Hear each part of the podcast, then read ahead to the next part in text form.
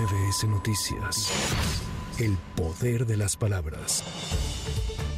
El presidente Andrés Manuel López Obrador indicó que la nueva línea mexicana de aviación, ahora bajo dirección militar, iniciará sus operaciones el próximo 26 de diciembre. Asimismo, el mandatario federal apuntó que el Aeropuerto Internacional Felipe Ángeles es la terminal aérea del país que más carga maneja en todo México y está creciendo.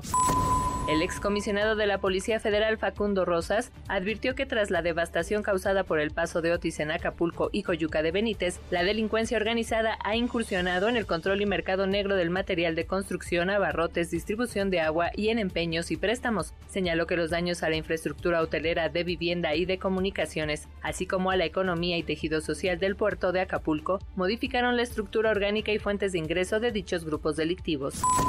El Instituto Nacional Electoral y la Asociación Nacional de Universidades e Instituciones de Educación Superior firmaron un convenio de colaboración con el objetivo de fortalecer los derechos político-electorales y la educación cívica. El secretario general de la ANUYES, Luis Armando González, destacó que el convenio permitirá hacer acciones conjuntas tanto en lo académico como en otras tareas en favor de la democracia.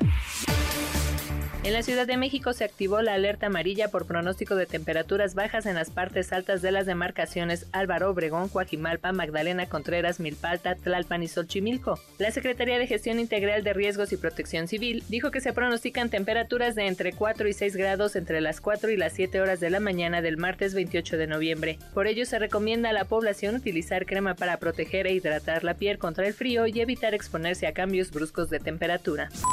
Para MBS Noticias, Erika Flores. MBS Noticias. El poder de las palabras.